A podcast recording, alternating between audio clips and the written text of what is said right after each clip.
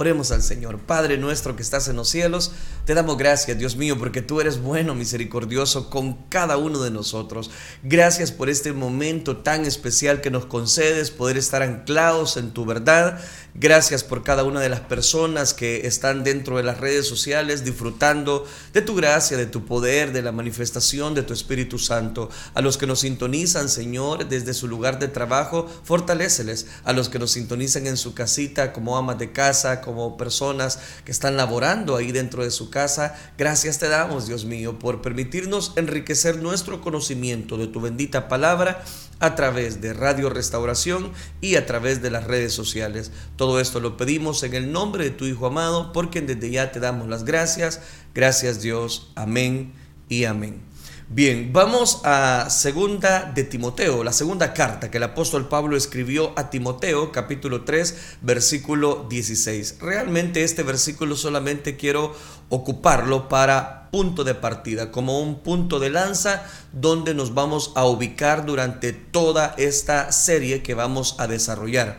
Los que ya nos están sintonizando a través de las redes sociales están viendo específicamente el título, el título que antecede a esta transmisión que estamos realizando en vivo en este Facebook Live y es específicamente la serie Un Safari Bíblico. Estoy hablando de los animales que la Biblia menciona. Dice 2 de Timoteo capítulo 3 versículo 16, toda la escritura Toda la escritura es inspirada por Dios y útil para enseñar, para redarguir, para corregir, para instruir en justicia. Lo leemos una vez más, este versículo. Toda la escritura es inspirada por Dios y útil para enseñar, útil para corregir, para redarguir y para instruir en justicia. Amén. Dejamos hasta ahí la lectura. Como se lo dije, en este momento voy a iniciar una serie. Realmente quiero introducirme a un safari bíblico. Así como lo acabamos de leer, toda la Biblia es inspirada por Dios. Y podemos hacer homilias, podemos hacer enseñanzas, podemos sacar reflexiones de la palabra de Dios, aún de frases que quizás nosotros ni siquiera imaginamos. En la Biblia muchos se mencionan los animales el zoológico bíblico que encontramos dentro de la palabra de Dios es realmente sorprendente. Y por eso quiero dedicar un par de semanas, predicaciones, para hablar de los diferentes animales que la Biblia registra. En la zoología bíblica tenemos muchos animales y aves de las cuales se desprenden enseñanzas, aplicaciones espirituales para nuestras vidas, para la vida del creyente, para la vida del no creyente. Ejemplos de estos animales que puedo eh, llevar a mención son el águila, la paloma, el búfalo, el león, el ciervo, la gacela y muchos otros. Quiero decirle que por cuestiones específicamente de tiempo, eh, inicié este estudio con la iglesia local, Iglesia Elín San Miguel, pero debido al tiempo que lleva la preparación de, estos, de estas enseñanzas, es que no lo terminamos. Pero quisiera compartirlo con ustedes específicamente este, en este programa Reflexión, todas y cada una de las enseñanzas específicamente que encontramos de aquellos animales que la Biblia registra. Si la Biblia dice que toda la escritura es inspirada por Dios, cobra tanto valor el hecho de que podamos encontrar enseñanzas en las diferentes eh, estructuras que la Biblia tiene, hablando específicamente y de las metáforas hablando de los animales. Por ejemplo, quiero, como solamente es una introducción, no voy a agarrar un animal en este día, sino solamente ocupar una introducción. Ejemplo es en el segundo libro de Samuel, capítulo número 1, versículo 23, David comparó al rey Saúl y a su hijo Jonathan como águilas y leones. Y se lo voy a leer literalmente lo que dice el segundo libro de Samuel, capítulo 1, versículo 23. Saúl y Jonathan, amados y queridos, inseparables en su vida, tampoco en su muerte fueron separados, más ligeros eran que águilas y más fuertes que leones. Acá realmente David está haciendo la endecha, escribe la endecha para aquellos que ya se han unido a ese grupo de personas que han probado la inmortalidad. Estoy hablando de el rey Saúl y Jonathan. En esta endecha que eh, eh, David describe, los compara específicamente como estos ligeros, como, los, como las águilas y más fuerte que los leones, lo está comparando al rey y está ocupando las metáforas de los animales precisamente para enriquecer aquella endecha y para enriquecer el conocimiento de aquellas personas, de aquellos lectores que habían de estar en este cotejo fúnebre. Es interesante también que en el segundo libro de Samuel, capítulo 2, versículo 18, se compara a Asael, primo de David, con aquella gacela de campo. Dice específicamente este segundo libro de Samuel, capítulo 2, versículo 18, estaban ahí los tres hijos de Sarbia, Joab, Abisaí y Asael. Este Asael era ligero de pies, como una gacela de campo. Es interesante entonces cómo la Biblia compara, ilustra, usa metáforas de los animales y compara, los compara precisamente ya con una persona. En este caso, el segundo libro de Samuel, capítulo 2, versículo 18, está comparando a uno de los tres hijos de Sarbia, a uno de los tres capitanes del ejército de David, que era ligero como una gacela que este personaje corría increíblemente, tenía una agilidad en sus pies tremenda. Y este Asael, dice la escritura, era ligero de pies como una gacela de campo. Entonces note, Asael es comparado con un animal llamado gacela. En Ezequiel, vamos a otro ejemplo, en el capítulo número 19 del libro del profeta Ezequiel, versículos eh, del 2 al 9, el profeta en su endecha a los reyes de Judá, es decir, aquellos reyes que ya habían partido, que ya no estaban, comparó a Israel como una leona y a Joacás y a Joaquín, descendientes de el rey Josías, los comparó con cachorros que se convirtieron en leones. Note qué interesante. Porque el rugido de león es eso, el león es imponente y cuando nos toque ver eh, esa, ese animal, usted va a ver cómo el, el león no solamente se posesiona como el rey de la selva. Acá Ezequiel, el profeta de Dios, compara a todos estos reyes que ya están haciéndole una endecha ya ellos están, lo está comprando como cachorros de león. Es decir, como aquellos voceros, portavoces, que aunque no cumplieron un objetivo, estaban ahí, dando seguimiento como los reyes de Judá. Por eso los compara como cachorros de león. Es interesante también que Jesús comparó a Herodes Antipas con un zorro. Porque recuerde cuando aquellos mensajeros llegaron, Jesús les dijo, vayan y díganle a esa zorra. Note qué interesante. Y Jesús se comparó a sí mismo como una gallina que guarda debajo de sus alas a sus polluelos. ¿Cuántas veces Israel, Israel dice, cuántas veces quise juntar como la gallina junta sus polluelos y no quisiste? Entonces note, nuestro Señor Jesucristo, los profetas, la Biblia compara usa ilustraciones con los animales para hablarnos acerca de la estructura, el mensaje bíblico y podemos aprender mucho de estos, de estos animales que la Biblia está registrando. Y como bien lo decía Timoteo, específicamente Pablo a Timoteo, toda la escritura es inspirada por Dios. Confieso que tal vez usted dirá, mire, pero eso de hablar de la Biblia por medio de animales, como que no. Pero la Biblia menciona a los animales. Es más, recuerde que en un acto de heroísmo, Dios le dijo a Noé que construyera un arca. Y sí, ya usted está pensando, efectivamente, ¿qué le pidió a Noé que metiera al arca? Se lo voy a dejar a su imaginación. Pero sigamos porque necesito completarle esta introducción. Varios personajes bíblicos poseen nombres que significan animales, como si eso fuera poco. Le voy a dar, no todos, pero sí algunos conocidos para que usted más o menos vaya teniendo una referencia a lo cual nos vamos a referir, a referir en toda esta serie que le hemos llamado el safari bíblico. Varios personajes como Raquel, ¿qué significa Raquel? Significa oveja.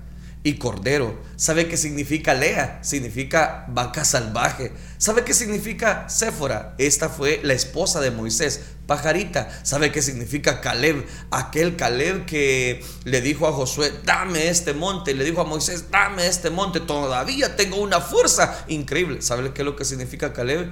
Realmente lo que significa es perro. Todos estos significados yo adrede los puse precisamente en pantalla para que usted vaya y los compare. Y yo no le estoy mintiendo. Estos nombres es lo que significa. Débora significa abeja. Jael significa cabra. Salvaje, Oreb, es igual a un cuervo. Es interesante, me voy a quedar hasta ahí. Estos fueron los últimos dos que menciono, los dos reyes madianitas que enfrentó Gedeón allá en el libro de los jueces, que específicamente lo encontramos en el capítulo 6, 7 y 8. Es interesante entonces notar cómo algunos nombres que aparecen en la Biblia tienen el significado de un animal. Ariel, león de Dios. Ulda significa comadreja y topo. Jonás significa paloma. Dorcas Dorcas Tabita significa gacela. Naas Amonita, se recuerda. Nahash significa serpiente. Es interesante entonces cómo la Biblia registra en todo esta amalgama que encontramos en el safari bíblico, o si usted lo quiere interpretar como el zoológico de la palabra de Dios, es una cosa muy interesante. La asociación de nombres de animales con personas realmente me sorprende. Les soy honesto, he dedicado mucho tiempo para poder investigar cada una de estas, de estas especies, cada uno de estos personajes. Y lógicamente, de cada uno de estos animales podemos aprender principios de mucho valor para nuestra vida espiritual.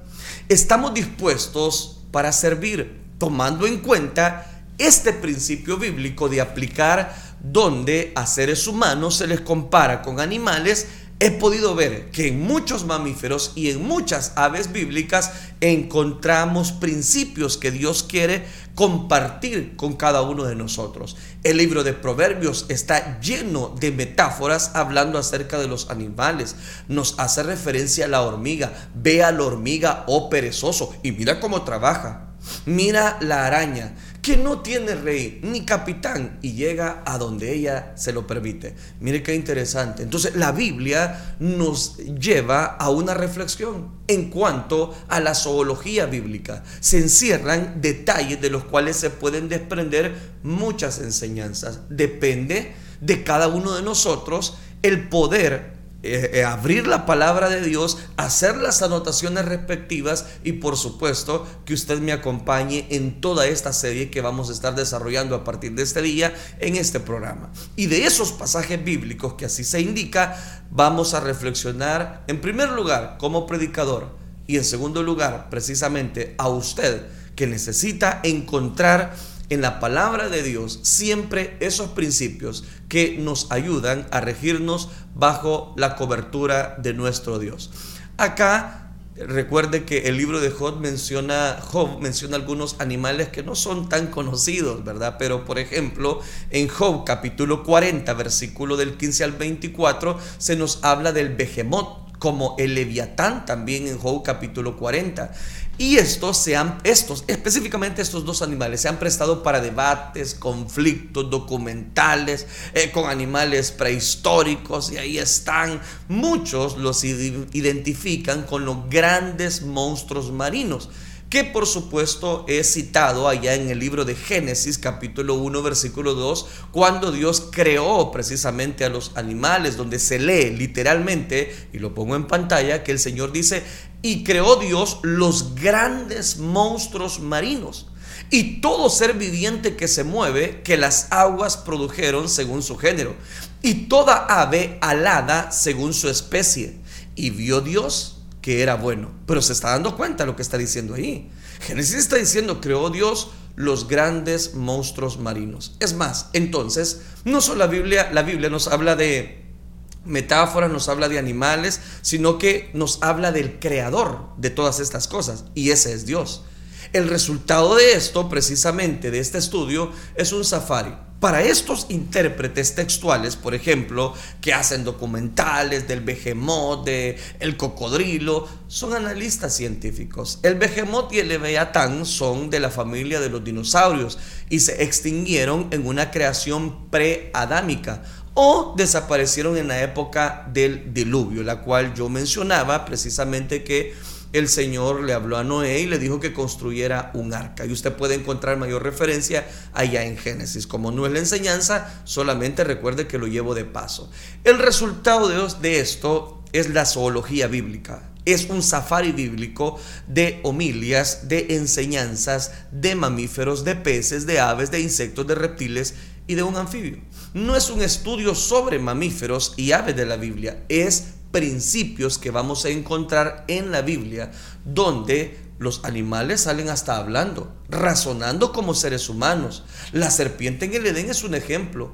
El asna o la burra de Balán es otro ejemplo de un animal que hasta habló. Leemos también de unos cuervos actuando al ser mensajeros de alimentos para el profeta Elías. Y vemos a un gran pez llevando al profeta Jonás como si fuese un vehículo de transporte. ¿Se está dando cuenta? En la Biblia encontramos muchos detalles la cual hacen una aplicación y que fueron no solamente aplicación, no solamente fueron metáforas, sino que algunos animales fueron hasta instrumentos de Dios para llevar precisamente un mensaje, salvar a una nación y por supuesto hacerle entender a más de algún profeta. Analicemos entonces, la serpiente habló que estaba en Edén. Esta, con argumentos, convenció a Eva y esta a su vez convenció a Adán para que comiera del árbol del bien y del mal fue usada como medium por el maligno. Significa entonces que aún de los animales no solamente podemos aprender enseñanzas, eh, voy a decirlo de esta manera, sencillas, sino también enseñanzas muy profundas. Porque ¿quién representa a la serpiente? Específicamente Satanás. Ahora, es donde encontramos mucho valor. Hablando de la burra de Balaán, que así se le conoce específicamente, esta cuestionó a Balaán y le amonestó por haberla golpeado tres veces con un palo. Fue usada por Dios mismo a, esta, a, esta, este animal. Cuando el ángel de Jehová se le atravesó en el camino al desobediente profeta, Dios permitió que este animal le hablara. Y uno dirá, no hombre, eso es, eso es, eso es algo increíble. Pero la Biblia es inspirada por Dios, útil para redarguir, para enseñar, para toda buena obra. Por eso le leí el texto base específicamente en la segunda carta del apóstol Pablo a Timoteo. Veamos los cuerpos que actuaron. Se recuerda Elías cuando entró en su depresión espiritual, que se fue a refugiar en una, en una cueva. Y es más, Dios le dijo, salte de ahí y vete al arroyo de Kerit. Cuando le envían al arroyo de Kerit, tenía, iba a tener ahí el profeta de Dios, el hombre de Dios, Elías, iba a tener solamente un arroyo, porque era el arroyo de Kerit. Pero vemos cómo los cuervos con acciones humanas le traían pan y carne al profeta Elías. Pan y carne al profeta Elías. Y uno, y uno se pregunta, ¿y cómo hacían los cuervos para llevarle pan y carne por la mañana y pan y carne por la tarde durante tres años? Todo eso es lo que vamos a descubrir a la luz de la palabra en estas series que vamos a iniciar a partir de este momento. Dios en ese, en ese momento a Elías le estaba proveyendo milagrosamente. O sea que Dios usó de animales aún para hacer muchos milagros. Es ahí donde cobra tanto valor el que nosotros dediquemos un par de enseñanzas, un par de reflexiones, un par de predicaciones para analizar bien el texto de la palabra de Dios, irnos a los pasajes bíblicos, introducirnos a esta zoología bíblica donde no dudamos encontraremos bendición de parte de Dios. Otro ejemplo, el gran pez que actuó. ¿Se recuerda el gran pez? Se le conoce así como el gran pez, allá en el libro de Jonás. Ese se tragó a Jonás y por tres días lo tuvo guardado en su vientre hasta que recibió indicaciones de vomitar en tierra al profeta Galileo.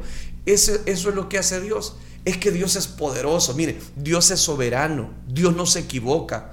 Dios es el que llama las cosas como son. Es más, Fíjese que me llama mucho la atención cómo Dios eh, está dispuesto a utilizar cada una de las personas. Bueno, el Señor mismo dijo, si ustedes nos hablan, las piedras van a hablar. Y aquí vemos hasta animales hablando, vemos animales obedeciendo y vemos personas desobedeciendo a Dios. Entonces es interesante, aquí vemos a Jehová, eh, a este Dios todopoderoso, tratando con la desobediencia del profeta fugitivo y cómo él iba a corregir y a tratar de cambiar la historia precisamente de aquella nación, específicamente donde Dios lo había enviado a predicar.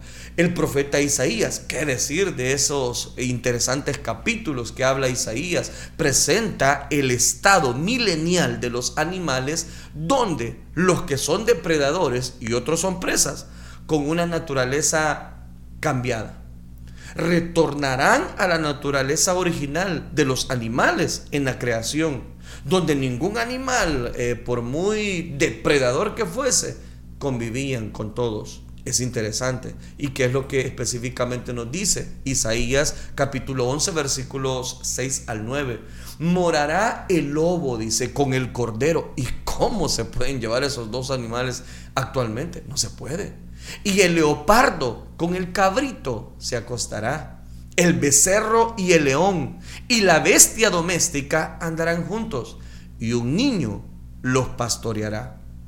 Se está dando cuenta cómo Isaías está ocupando y hablando del el reino milenial, está hablando de la época donde precisamente van a acontecer, o como nosotros le llamamos teológicamente escatología, hablando, ocupando los animales para explicar el poder de Dios, el poder de su palabra y el poder que rige en esos animales, por supuesto, que es Dios. La vaca y la osa pasearán, dice, sus crías se echarán juntas y el león, como el buey, comerá paja, dice. Y el niño de pecho jugará sobre la cueva del áspid y el recién destetado extenderá su mano sobre la caverna de la víbora lógicamente, pone a un niño recién nacido con una víbora, con una culebra, con una serpiente, nadie lo hace. No harán mal, dice. Isaías lo profetiza. No harán mal, ni dañará la tierra. Será llena del conocimiento de Jehová como las aguas cubren la mar. Aquí le he citado directamente Isaías capítulo número 11, versículos del 6 al 9. Compara usa esta serie de ejemplos de animales para hablarnos de cómo ellos se van a relacionar bien, que va a llegar un momento que ellos van a relacionarse tranquilamente. ¿Por qué? Porque eso es lo que ha establecido por medio de Dios. Se da cuenta cómo Dios puede tener cuidado y control de cada uno de estos elementos. Es ahí donde dice específicamente Isaías, morará, dice, morará. Desde ya les animo a cada uno de ustedes a que depositemos en nuestra, nuestra confianza en la palabra de Dios. No, no son precisamente principios que eh, surgen al azar. No, Dios dice en su palabra que Él tiene precisamente la palabra de Dios. Se seca la hierba, la flor se cae, pero su palabra permanece para siempre es importante reconocer que a través de estos acontecimientos, a través de estas metáforas, a través de esta bendición que encontramos dentro de la palabra de Dios, podemos sacar ricas enseñanzas precisamente. Se lo voy a poner algunos detalles. El arca de Noé fue una nave flotante, un ingenio en desarrollo humano, con medidas dadas directamente por Dios, allá en Génesis capítulo 6, versículo 14. Pero aquí encontramos literalmente, como Dios estuvo dispuesto a preservar algunos animales.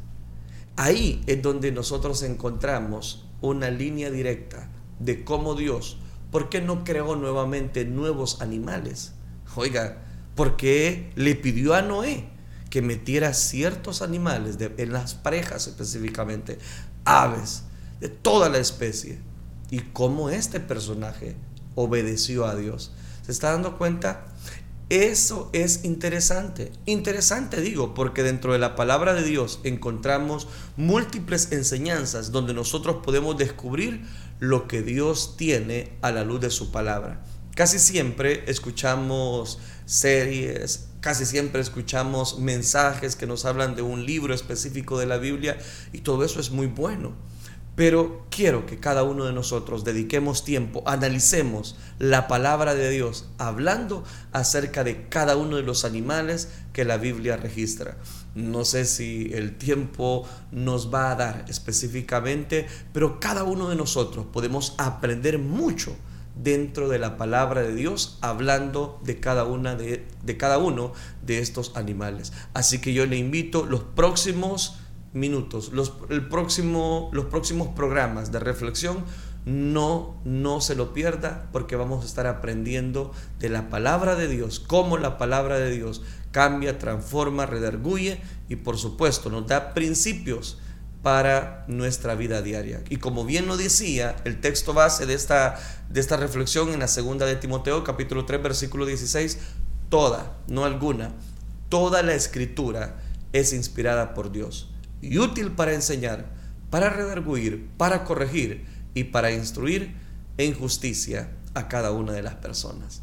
¿Qué le parece si oramos y ponemos esta serie para que usted no se la pierda a partir de este momento? Iniciamos. Oremos al Señor. Padre, te damos gracias. Gracias te damos porque sabemos que tu palabra sigue siendo viva, eficaz para cada uno de nosotros.